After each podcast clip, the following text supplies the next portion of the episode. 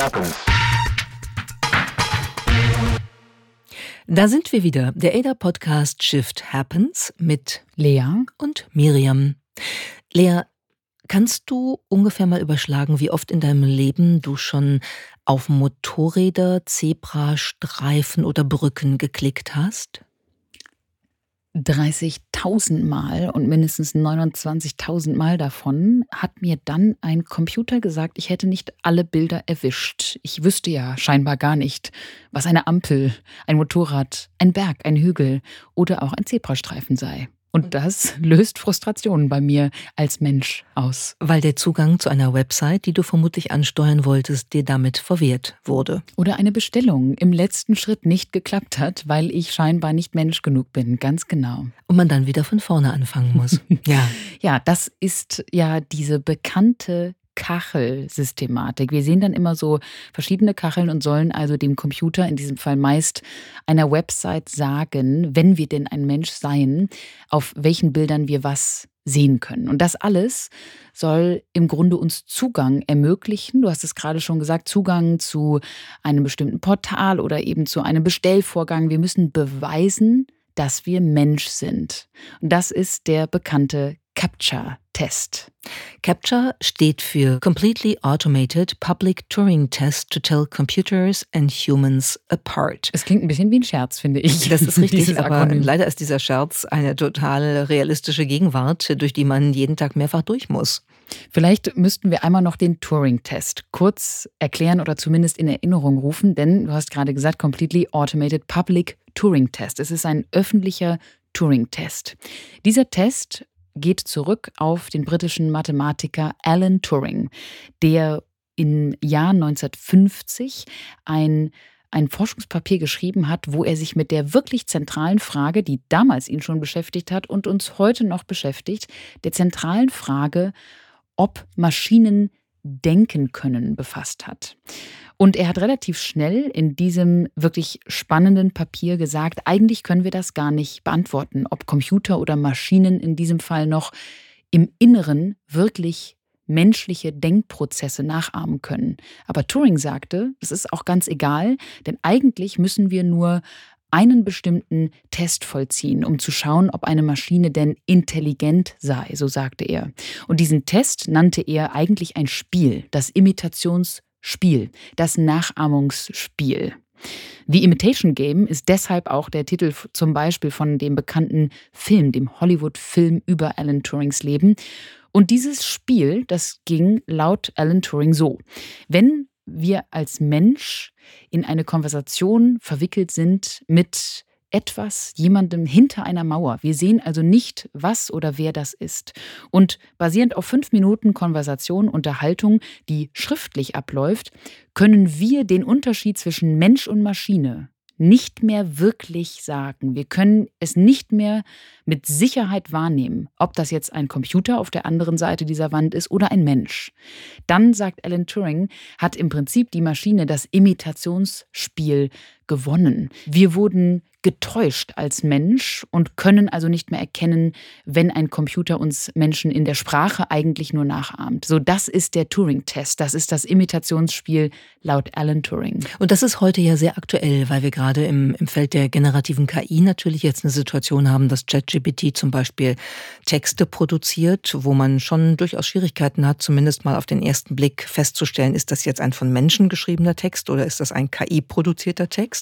Und wir haben Bilder, realistische Bilder, ähm, die wir früher mal äh, Stockfotografie genannt haben, die aber gar nicht fotografiert worden sind. Diese Menschen auf diesen Bildern gibt's nicht.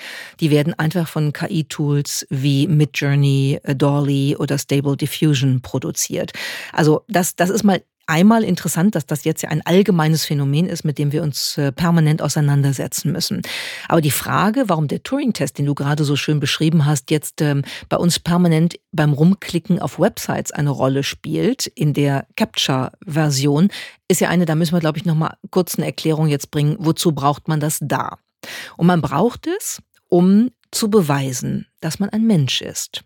Und warum muss ich beweisen, dass ich ein Mensch bin, wenn ich auf eine Website gelangen will? Weil es genug Alternativen zu mir als Menschen gibt, die auch auf diese Website gelangen wollen. Bots die, zum Beispiel, genau. hackende Bots. Das sind Bots. Und das sind Milliarden von Bots, die im Internet unterwegs sind. Ich glaube, wir können das ganz schön mal an dem Geschäftsmodell, ähm, was uns ja auch beruflich durchaus äh, lange begleitet hat, deutlich machen, nämlich der Werbung. Wenn Bots auf Seiten klicken und nicht von diesen Captcha-Tests davon abgehalten werden, dann kreieren sie eine Interaktion, die eigentlich keine ist. Denn der Auftraggebende, der die Werbung schaltet, möchte natürlich, dass Menschen diese Werbung sehen und sich mit dieser Werbung auseinandersetzen. Wenn Bots da aber rumklicken wie verrückt, dann kann man sozusagen die Reichweite ähm, damit erzielen, aber das sind ganz wenig Menschen, die das überhaupt gesehen haben. Und das hat sich ähm, in letzter Zeit sehr rasant entwickelt und wir haben eigentlich ja, man kann fast sagen, eine betrügerische Interaktion, die im Internet an vielen Stellen inzwischen passiert und der mit diesen Capture-Tests eben Einhalt geboten werden soll. Aber der Capture-Test, der geht davon aus, dass wir Menschen wirklich noch besser darin sind, zum Beispiel diese Bilder zu erkennen. Und das hat sich jetzt kürzlich insofern verändert, als dass die künstliche Intelligenz auch in der Unterscheidung von Hügel und Zebrastreifen und Autos und Ampeln mindestens genauso gut geworden ist wie wir Menschen. Wir kennen ja diese kleinen Bilder, die sind oft so verpixelt oder unscharf und deshalb wurde eben angenommen, dass wir Menschen, da sie ehrlich gesagt auch oft ja gar nicht so einfach zu erkennen sind. Ne? Man, man blinzelt dann da immer rum und schaut, soll das jetzt hier eine Ampel sein, aber es wurde trotzdem davon ähm, ausgegangen, dass wir das noch besser können. Das ist nicht mehr so. Die künstliche Intelligenz ist mittlerweile an dem Punkt, wo auch diese Bilderkennungs- und Vergleichssituationen von diesen Systemen ebenso gut erledigt werden können, wie wir Menschen sie eben durchgeführt haben bis dato. Und das ist jetzt echt ein interessanter Moment, weil wir uns fragen müssen, wie beweisen wir in Zukunft eigentlich das Menschsein im Internet? Ich würde sagen, das ist ein, ein echter Treppenwitz der Technologiegeschichte. Ja, wir haben also dieses System Captcha erfunden und uns ausgedacht. Das gibt es ja in Bildern, das gibt es übrigens auch mit Buchstaben, mit so ganz komischen, verzerrten Buchstaben, wo man wirklich genau hingucken auch, muss, ja. Zahlen, die man dann eintragen muss und so. Das haben wir uns ausgedacht, um uns die Möglichkeit zu geben, wirklich reale Menschen Menschen auf Websites zu lassen, damit wir wissen, das ist eine menschliche Interaktion. Und die Technik zu überlisten. Und jetzt ist die Technik so gut, dass sie unser Schutzsystem zur, Überlicht zur Überlistung ihrer selbst geknackt hat. Das ist mal eine Einsicht. Und genau das könnte auch ein großes Risiko sein in der zukünftigen Interaktion online mit Technologien. Das sieht unter anderem auch der israelische Historiker und Technologiekommentator Yuval Noah Harari so. Hören wir da einmal rein. If bots can impersonate people, it's, it's basically like what happens in, in the financial system. Like people invented money, and it was possible to counterfeit money, to create fake money. The only way to save the financial system from collapse was to have very strict regulations against fake money. Because the technology to create fake money was always there. So, but there was very strict regulation against it because everybody knew if you allow fake money to spread, the financial system, the trust in money collapses. And now we are in the analogous situation with uh, the, the political conversation that now it's possible to create fake people. And if we don't ban that, then trust will collapse. Yuval Noah Harari hat das in einem Gespräch mit der Chefredakteurin des Economist, ähm, Minton Beddoes, gesagt. Und bei dem Gespräch war auch Mustafa Süleyman, der ehemals ähm, DeepMind mitgegründet hat und jetzt Inflection AI ähm, mitbetreibt. Der war auch dabei. Und die haben sich darüber einen ganzen Moment unterhalten, weil sie zu dritt eigentlich identifiziert haben, dass diese ähm, Fake-Personas, diese gefakten Menschen im Internet wirklich ein Problem sind. Weil wenn wir uns das mal ähm, ein bisschen genauer oder ein bisschen größer vorstellen, dann entwickeln wir uns gerade dahin, dass in Zukunft wir als Menschen beweisen müssen, dass wir Menschen sind, weil man nicht mehr davon ausgeht, dass ein Mensch eine Interaktion betreibt, sondern dass das ein Bot, also eine Maschine, ein Stück Software ist. Und ich finde das philosophisch interessant, weil wir eigentlich an den Punkt kommen, wo man sagen kann, das ist die umgekehrte Unschuldsvermutung des Menschseins äh, in der, in der digitalen Zeit oder auch in der KI-Zeit. Bisher war die Grundannahme, dass in einer Interaktion oder Kommunikation beide Seiten menschlich sind. Inzwischen ist die Grundannahme, dass beide Seiten Bots sind, dass Bots mit Bots reden, Bots andere Bots beeinflussen, um dann natürlich im zweiten Schritt auch wieder Menschen zu beeinflussen.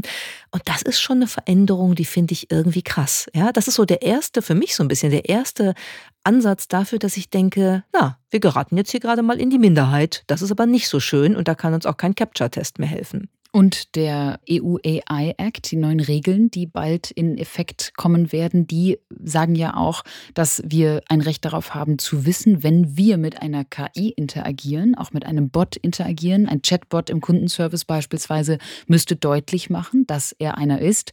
Und ich glaube, wir kommen vielleicht an einen Punkt, wo wir wiederum auch beweisen müssen, wir sind ein Mensch. Vielleicht starten die Unterhaltungen der Zukunft also mit einer kurzen Vorstellung, wer denn hier eigentlich Mensch und wer Technologie ist. Das ist richtig. Und es wird natürlich auch Bots geben, die so tun, als seien sie Menschen, äh, um sozusagen ähm, ihre geheimen Machenschaften weiter betreiben zu können. Genauso wie es Menschen gibt, die natürlich auch bei einem Bankraub sozusagen nicht vorher ähm, vor der Bank rumstehen und sagen, hallo, ich bin der Bankräuber, ich bin kriminell und ich werde gleich diese Bank überfallen, sondern es gibt ja immer geht ja immer darum, dass man diesen Überraschungseffekt hat, der dann eben sozusagen in Verkleidung daherkommt. Vielleicht gibt es auch bald Menschen, die so tun werden, als seien sie ein Bot um beispielsweise, ich weiß nicht, einfach mal monoton und langweilig sein zu dürfen. Oder um sich was rauszunehmen, was sie selbst als Menschen nur schwer verteidigen können. Harte Sachen sagen zu können, die nur Bots zukünftig noch sagen dürfen.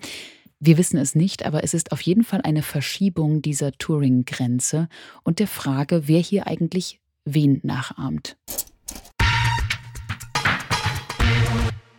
Jetzt kommt Werbung.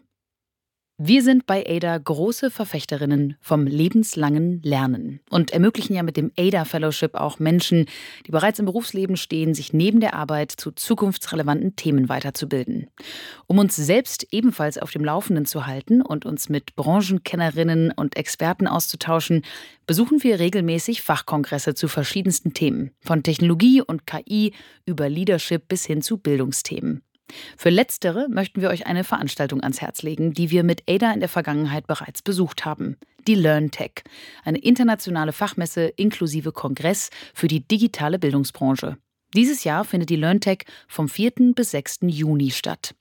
Hier werden die Top-Trends zum digitalen Lernen in Schule, Hochschule und Beruf gezeigt. Mehr als 400 nationale und internationale Unternehmen zeigen die neuesten technologischen Lösungen und Technologietrends wie Metaverse und KI und ihre Chancen und Einsatzmöglichkeiten für die Bildung. Ihr könnt sogar vor Ort einiges selbst ausprobieren und erleben. Auf dem begleitenden Fachkongress diskutieren hochqualifizierte internationale Expertinnen und Experten aus der Bildungswirtschaft und Wissenschaft aktuelle Themen und stellen Lösungsvorschläge vor. Mit dem Rabattcode minus 20 erhaltet ihr 20 Euro Rabatt auf alle Messetickets. Also, sichert euch jetzt euer reduziertes Ticket für die LearnTech 2024 vom 4. bis 6. Juni. Das war Werbung. Mit künstlicher Intelligenz sind ganz viele Hoffnungen darauf verbunden, dass wir das Gesundheitssystem, die Gesundheitsfürsorge revolutionieren können, zum Beispiel schwere Krankheiten wie Alzheimer früh erkennen können.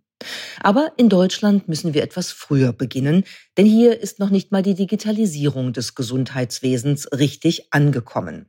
Über dieses Thema haben wir beim Ada Lovelace Festival gesprochen, unter anderem mit dem Chefwissenschaftler von Doctolib. Doctolib, gegründet in 2013, ist ein französisches Unternehmen, das aber inzwischen weit über Frankreich hinaus sehr aktiv ist, auch in Deutschland. Doctolib organisiert die Kommunikation zwischen Ärztinnen und Patienten, verwaltet Termine online und vieles mehr. Und wir freuen uns sehr, dass wir heute den Deutschland-Geschäftsführer Niki Kolev zu Gast haben hier im ADA-Podcast. Er ist auch Mitglied im Vorstand der internationalen Gruppe. Niki, herzlich willkommen im ADA-Podcast Shift Happens. Hallihallo, ich freue mich sehr. Wir fangen doch einfach mal mit dir persönlich an. Du hast ganz viel gemacht. Ich glaube, es gibt einen roten Faden, der sich durch deine berufliche Entwicklung zieht. Das ist äh, Technologie, Digitalisierung. Du warst bei Deloitte, du warst bei WeWork, jetzt Doctolib. Gab es eine ganz spezifische Motivation, warum du dich für Doctolib entschieden hast? Ich glaube, es waren zwei, drei Dinge. Zum einen ist Gesundheit und der, ähm, die Sinnhaftigkeit, sich für Gesundheit zu engagieren, nichts, was man sich oder anderen verkaufen muss. Und auch nicht zuletzt nach der Pandemie haben wir alle gemerkt, äh, ohne Gesundheit ist alles nichts. Das heißt, das war mit Sicherheit ein Hauptgrund äh, für den Sektor. Und dann fand ich es unglaublich spannend, mit einem europäischen Tech-Unternehmen, mit einer europäischen DNA sich diesem Thema anzunehmen und aus diesem Augenwinkel auch die Chance, zumindest eine echte Chance zu haben, daraus ein Global Play zu machen. Würdest du denn den europäischen Ansatz da als anders beschreiben? Was macht euch als europäisches MedTech-Unternehmen denn aus oder HealthTech? Ich glaube schon, dass wir ein ganz anderes Wertesystem haben, eben sehr stark an europäische Werte angelehnt. Ich glaube, dass wir eine ganz, also nimm die DSGVO, das ist vielleicht einer der ganz wenigen äh, Gold Standards, äh, die wir aus Europa heraus in den letzten 15 Jahren äh, geprägt haben. Und das ist was, ähm, da gibt es keine Interpretation. Entweder du bist DSGVO-konform oder nicht. Ähm, ich glaube auch, dass wir das Thema Sicherheit, also äh, ist jetzt für fachkundige Arbeit eine C5-Zertifizierung, das heißt die, die, das Sicherheitsattestats ähm, für Cyber, das sind Dinge, die nehmen wir einfach extrem ernst und das äh, spiegelt einfach schon die DNA wieder. Das heißt, wenn ich meine Daten jetzt ähm, euch zur Verfügung stelle, dann kann ich mich fest darauf verlassen, dass die auch nur bei euch bleiben und sonst nirgendwo hingehen. Ja, du kannst, also zunächst sind alle Daten, die wir nutzen, sowohl im äh, sogenannten Ruhezustand als auch während der Übertragung verschlüsselt. Ich glaube, das ist mal was, was wichtig ist zu verstehen. Äh, und wenn ich mir die Alternative anschaue, wir sind ja immer noch in einem System, wo im Jahr, ich glaube, 144 Millionen Arztbriefe äh, verschickt oder gefaxt werden. Also wenn du dir da überlegst, welchen technologischen Standard wir da zugrunde legen, welche Fehlerquellen, äh, auch welche Sicherheitslücken äh, da sind, dann müssen wir einfach irgendwann in der Aktualität äh, ankommen. Dann schauen wir uns doch jetzt mal eure Lösung von Dr. Lipp noch näher an. Im medizinischen Bereich gibt es ja ganz viele Digitalisierungsmöglichkeiten. Wenn wir uns also jetzt den Alltag von Ärztinnen und Ärzten mal anschauen, wo greift ihr denn da in der Kette genau ein? Was bietet ihr denen?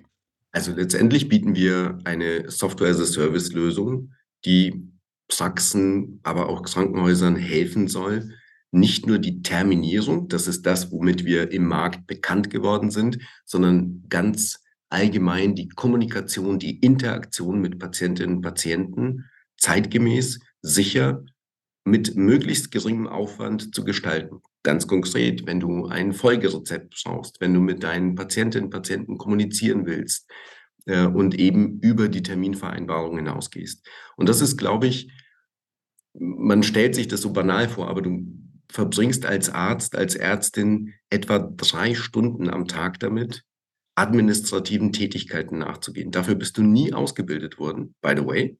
Es gibt auch dafür keine Fortbildung. Äh, und wir kommen mit einer technologischen Lösung, wo wir Abhilfe schaffen, was massiven Zeitmangel, auch Personalmangel zunehmend angeht, auf der Seite der Praxis und auf der anderen Seite geben wir Patientinnen und Patienten einen zeitgemäßen, digitalen, sicheren Zugang, damit sie sich Termine beschaffen können. Manche Menschen warten zwei, drei Monate auf einen Termin. Aus eurer Erfahrung, wer hat die größeren Berührungsängste im Umgang mit äh, Digitalmedizin im weiteren Sinne? Sind das die Patientinnen und Patienten oder sind das die Ärztinnen und Ärzte? Das ist eine sehr gute Frage. Ich glaube, allgemein tun wir gut daran, ähm, und zwar alle, also wir als Unternehmen, aber auch Medien wirklich für eine faktische, für eine richtig zielgerichtete Aufklärung zu sorgen. Ähm, du, hast auf der, auf der Ärzteschaft, auf der Seite der, der Ärztinnen und Ärzte, aber auch der medizinischen Fachkräfte hast du Berührungsangst dann, wenn du nicht ganz klar nachweisen kannst, was der Vorteil ist. Also eine Dig Digitalisierung der Digitalisierung wegen, dafür hat ehrlicherweise niemand Zeit. Wenn du aber klar darlegen kannst, wie viele Stunden du einsparst, wie viel sicherer die Daten übermittelt werden oder gespeichert werden, wie viele sogenannte No-Shows, ich weiß nicht, ob euch das ein Begriff ist, No-Show ist, wenn Na du klar. einen Termin vereinbarst und einmal nicht auftauchst das, ist, das sind Riesenprobleme. Wenn du sagst, wir können das um 40 Prozent reduzieren, dann bekommt auf einmal Digitalisierung ein, eine Zahl, ein, sozusagen eine Bestimmung, und ist nicht ein Selbstzweck. Und auf der Patientinnen-Patientenseite ist es so, dass wir wirklich merken, über alle äh, Demografien hinweg, also alle Altersschichten, egal ob Stadt oder Land, das ist heutzutage der Standard. Die Menschen buchen auch so ihre Reisen. Sie machen auch so ihr Bankgeschäft. Äh, sie tätigen ganz normale Lebensmitteleinkäufe. Also ist es eher, ich will sagen, eher störend, dass das im wichtigsten Bereich der Gesundheit noch nicht zum Standard geworden ist. Insofern bekommen wir echt äh, auch viel Zuspruch von Patientinnen und Patienten. Ist das die realistische Zahl, die du gerade genannt hast? 40 Prozent Zeiteinsparung für Ärztinnen und Ärzte bei administrativen Aufgaben? Bei, also wir reduzieren No-Shows mhm. um bis zu 40 Prozent, was ein, ein wirklich ein Wahnsinn ist, wenn du überlegst, dass wir nur, nimm nur den Bereich Prävention, ja. Wir haben nur in Covid und nur für Prävention 44 Millionen Termine verpasst. Also Vorsorgetermine, 44 Millionen Vorsorgetermine. Jetzt überleg dir, wie viele Slots, wie viele äh, Termine frei würden, wenn wir No-Shows überall um die Hälfte kürzen könnten. Überleg dir, wie viel Zeit du mehr, ein, ein Arzt, eine Ärztin hat etwa 90 Sekunden im Schnitt Zeit, um sich auf den nächsten Patient, Patientin vorzubereiten und die Behandlungszeit ist etwa sieben Minuten. So, wie soll das funktionieren? Also wie soll dieses System, abgesehen von aller Administration, Komplexität, Rückständigkeit in der Digitalisierung, wie soll ganz normal der Ablauf nicht zu einer absoluten Überlastung führen. Und wie reduziert ihr die No-Shows, wenn ich fragen darf? Also geht es da beispielsweise um, um Benachrichtigungen oder Ganz ist genau, das. okay, Beispiel. ja. Mhm. Benachrichtigungen und wahrscheinlich äh, habt ihr auch bei den Menschen durch die digitale Kommunikation dann doch einen tatsächlichen Platz im Kalender gefunden, eher als jetzt bei einem Anruf oder woran liegt es noch? Ja, du hast für No-Shows no letztendlich drei Hauptgründe. Grund Nummer eins ist, ich habe es schlichtweg vergessen. Also keine böse Ab, ich habe es vergessen. Grund Nummer zwei, ich habe es sechs, sieben Mal bei dir versucht. Ich habe wirklich niemanden erreicht. Im Zweifel habe ich was aufs Band gesprochen, aber eine Allgemeinpraxis am Montagmorgen, wenn da die, die Arzthelferin, der Arzthelfer reinkommt, dann sitzen da schon mal 85 E-Mails in der Inbox und äh, 50 Voice Messages. So. Und der dritte Grund ist, ich habe es ignoranterweise einfach nicht wahrgenommen. So. Und diese drei Gründe, vor allem die ersten beiden, die können wir massiv reduzieren. Habt ihr ein Thema mit Benutzerfreundlichkeit? Ich könnte mir so vorstellen, dass das bei der jüngeren Generation überhaupt kein, kein Problem mehr ist, dass die da sehr sanft reingleiten. Bei älteren Menschen, die ja oft mehr Arztbesuche und mehr medizinische Betreuung brauchen, ist das ja vielleicht schwieriger, sich auf die digitalen Angebote einzulassen. Gibt es da eine Strategie, wie ihr damit umgeht? Hm. Ja, auf, äh, auf beiden Seiten ehrlicherweise. Also nicht nur ähm, auf der Patientin-Patientenseite, sondern auch auf der ähm, Praxen- oder im Krankenhausseite. Also auf der B2B-Seite bei den Ärztinnen und Ärzten ähm, gilt das neudeutsche Wort Co-Building. Also wir entwickeln tatsächlich Funktionalitäten, Haptik, Look and Feel mit unseren letztlich Kundinnen und Kunden. Das heißt, äh, da gibt es direktes Feedback, welcher Prozess fühlt sich nicht gut an und dauert eigentlich viel zu lang. Und so reduzieren wir massiv nicht nur die Zeit, die es bedarf, sondern kreieren auch Workflows, die tatsächlich gut sind und gut sich anfühlen. Und auf der ähm, Patientinnenseite nehmen wir auch extrem viel Feedback entgegen. Also wir haben, wenn mich nicht, wenn die Zahl richtig ist, ich meine aber schon, haben wir 97 Prozent Zufriedenheit äh, bei den Patientinnen und Patienten, was, ähm, was den Service angeht. Das heißt, da kommt extrem viel Feedback zurück und wir passen es an. Du hast jetzt eben ja schon den tatsächlichen Alltag auch von Ärztinnen und Ärzten angesprochen. Die gehen ja sowieso schon mit sehr vielen Systemen um, mit vielen Anwendungen um. Könnt ihr sicherstellen, dass euer System, das Dr. Lib, auch interoperabel ist, also dass das wirklich auch gut interagieren kann mit, ich sag mal, du hast eben schon erwähnt, dem E-Mail-Programm oder vielleicht einem Diagnostikprogramm. Wie, wie kann man sich das vorstellen? Ist eine, äh, das ist ehrlicherweise eine der Gretchenfragen. Warum? weil, wie du richtigerweise sagst, ähm, Interoperabilität ist ein ganz großes Wort, was in der Realität ganz, ganz wenig gelebt wird. Warum? Weil digitale Lösungen bringen letztendlich Ärztinnen und Ärzten relativ wenig, äh, wenn sie nicht miteinander anständig und anständig bedeutet klarer, konsistenter Datentransfer, sicherer Datenaustausch, also wenn die Kommunikation zwischen den Systemen nicht funktioniert. Ähm, wenn alle Tools letztendlich eine, einen Selbstzweck haben, das ist extrem schwierig. Deswegen braucht es aber nicht nur klare Standards, wie unter, äh, Interoperabilität zu funktionieren hat, sondern du musst auch follow through. Also es muss tatsächlich in der Realität ankommen. Das ist ein echtes Thema. Stichwort APIs, Stichwort Konnektoren, aber das wird jetzt zu technisch. Aber ähm, das ist, da ist letztendlich die Wahrheit. Also wenn du es nicht schaffst, und deswegen sagte ich eingangs, solange es ein Selbstzweck ist, wirst du da nichts gewinnen. Wenn du nachweisen kannst, dass du echte Themen absäumst, die wirkliche Hürden sind im Alltag, dann ähm, gewinnst du auch Leute dafür. Nun ist dieser Nachweis ja an verschiedenen Stellen schon erbracht worden. Du hast eben über die, die ähm, Reduktion von, von administrativem Aufwand, von No-Show-Raten gesprochen. Und trotzdem ist bei uns ja, sagen wir mal vorsichtig, die Digitalisierung des Gesundheitssystems jetzt kein fliehendes Pferd gewesen. Mhm. Wenn ich mir angucke, dass in diesen Tagen die Chefwissenschaftlerin des Weißen Hauses sich hingestellt hat und öffentlich gesagt hat, Leute, an die gesamte Gesundheitsbranche, Leute, nutzt die Kraft der KI, damit ihr endlich die Amerikaner Amerikanerinnen und Amerikaner gesünder machen könnt, damit ihr schneller neue Medikamente entwickeln könnt und so weiter. Würdest du dir sowas mal wünschen und kann man mit sowas mal rechnen in Deutschland? Ja, ich glaube, das ist, also für uns ist AI ähm, auch ein großes Thema oder KI ein großes Thema. Ich glaube, wenn du Datenschutz, DSGVO nimmst, und das ist jetzt hoffentlich nicht so weit hergeholt, aber sagst, wir haben bei der DSGVO etwas geschafft, was uns vielleicht ganz wenige zugetraut haben, nämlich eine Art Gold Standard zu setzen.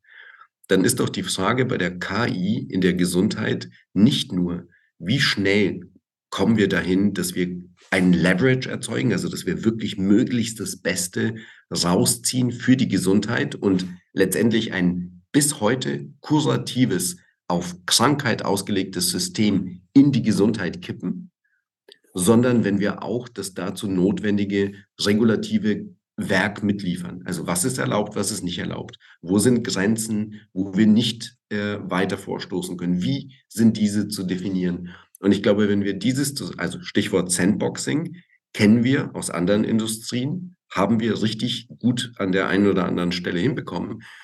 Wenn wir uns diesem Thema annehmen würden, das wäre ein Traum, und das nicht wieder ähm, in asiatischer oder amerikanischer Hand zu überlassen. Wäre also sogar ein Wettbewerbsvorteil, wenn ich dich hier richtig verstanden habe. Würde ich absolut für einen halten. Weil die Wahrheit ist, und ihr, ihr seid in dem Thema ähm, mindestens zu tief drin, deswegen könnt ihr gerne widersprechen.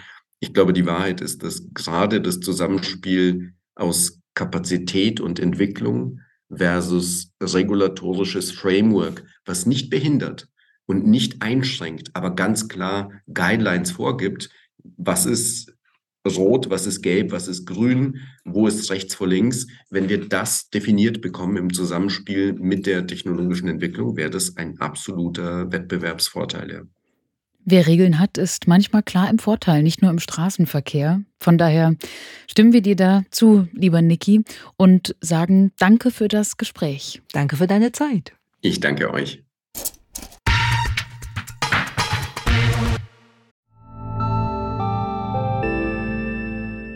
Werbung.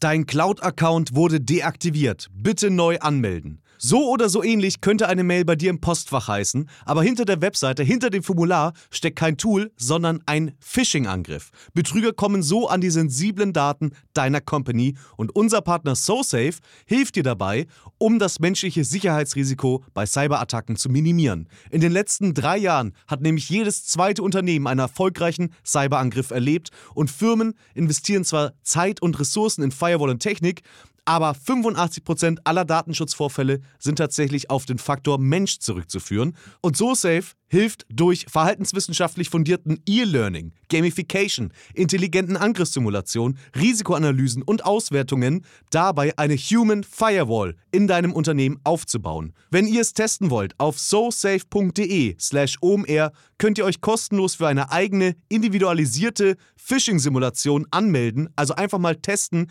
wie eure Klickrate im Unternehmen wäre auf solche Mails. Bisherige Unternehmen hatten da zum Beispiel 30 Prozent. Ihr könnt gucken, ob euer Unternehmen über- oder unterbietet. Alle Infos auf sosafe.de/slash omr. Werbung Ende. Miriam, ich habe dir heute etwas mitgebracht, was mir zugespielt worden ist, denn wir haben wirklich ganz wunderbare Zuhörerinnen und Zuhörer und manchmal ist es doch auch schön, einfach mal überrascht zu werden von den Gedanken unseres Publikums. Und deshalb habe ich dir Folgendes mitgebracht. Hallo liebe Lea, liebe Miriam. Ich arbeite im Innovation Lab der Deka Bank und wir befassen uns dort mit Trends, Innovationen, aber auch Digitalisierung natürlich für unsere Gruppe. Also in Summe echte Basisarbeit, wirklich so neue Technologien verstehen, begreifbar machen, uh, Use Cases mit Kolleginnen und Kollegen zu validieren und natürlich auch alle mitzunehmen auf diese, diese unglaubliche Reise, die da vor uns liegt. Tja, und in dem Zusammenhang hören wir ganz oft euren Podcast. Der ist nämlich ein wirklich steter und extrem wertvoller Begleiter. Durch euch kriegen wir immer wieder neue Impulse, Ideen, aber eben auch neue Sichtweisen auf Dinge. Und ja, ich wollte heute den Tag nutzen, um einfach mal dafür Danke zu sagen. Schön, dass es euch gibt. Wir freuen uns, äh, diese Zukunft voller Überraschungen zu gestalten. Wir freuen uns, dass wir daran arbeiten können. Aber wir freuen uns eben auch, dass wir euch dabei immer im Ohr haben dürfen. Zumindest einmal die Woche. Danke. Wow, das ist, das war jetzt ja wie eine ganz große Tafel Schokolade. Herrlich. Das ist doch mal eine Warm Shower, oder? Ja, also, wie nett. Ja. Und ich finde es immer schön auch zu wissen, was das bei den Menschen auslöst. Von daher ganz liebe Grüße an Ina, die uns das geschickt hat. Und ich gehe jetzt sehr inspiriert in den Rest dieser Woche. Ja, das ist wunderbar und das motiviert uns natürlich hier beim Podcast auch ganz besonders. Danke, liebe Ina. Wir machen jetzt zwei Wochen Pause, weil wir auf KI-Reise nach Singapur gehen und davon werden wir euch im Anschluss natürlich berichten. Bis dann. Tschüss.